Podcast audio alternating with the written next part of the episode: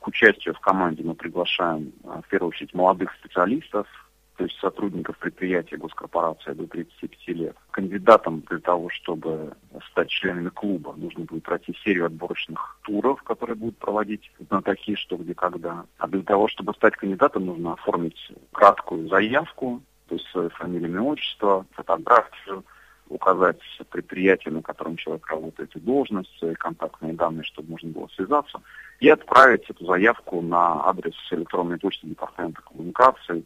Адрес очень простой, пресс на конце 2С, собачка, росатом.ру. Первый отборочный тур в Москве для тех, кто сможет приехать в Москву, состоится уже 23 марта.